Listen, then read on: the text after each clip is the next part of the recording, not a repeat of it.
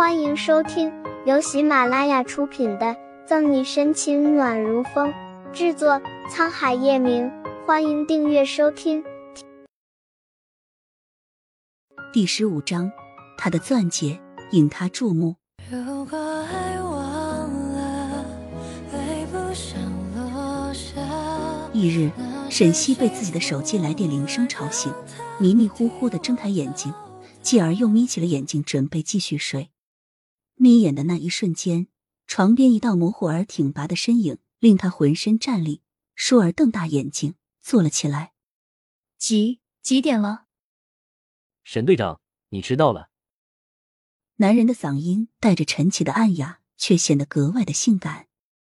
沈西连忙爬到床边，从一旁的桌上拿过手机。上午九点十一分，还有方初明给他打的两通未接电话。他暗骂一句“靠”。顾不上害羞，下了床，快速的穿上衣服，转身飞奔了出去。回到隔壁那间房间，沈西前后只花了六分钟就洗漱更衣完毕。从浴室出来，拿了办公包准备离开时，男人伫立在左侧窗前的修长身姿令他的脚步一顿。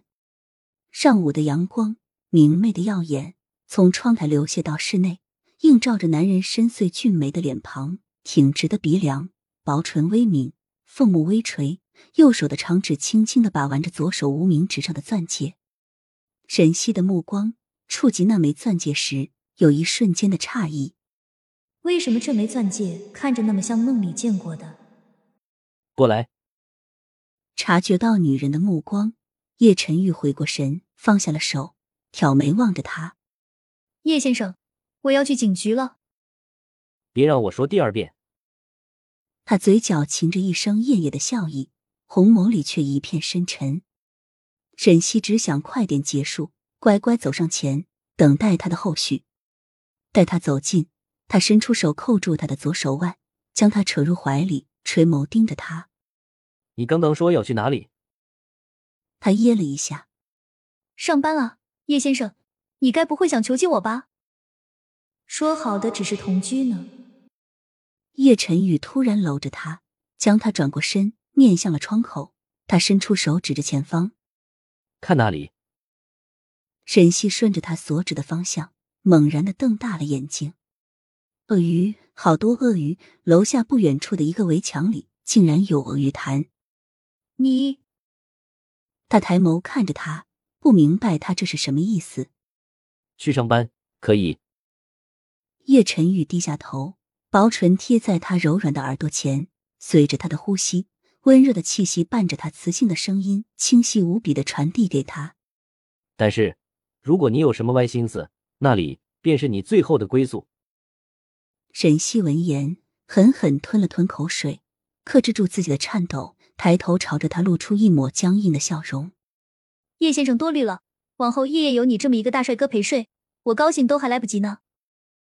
男人英俊的脸庞上，幼邃的红眸潋滟着一丝征服他之后的愉悦，嘴角明显的勾扬着一抹笑意，抬起左手，手指轻轻的抚摸着他的脸颊。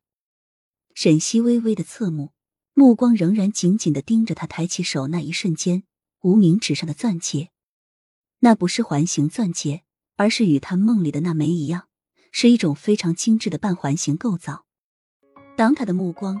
看着半环形两个暗口，竟也是某一种动物的图腾打造的时候，骤然瞪大了眼睛，心跳在这一瞬间乱了，快了。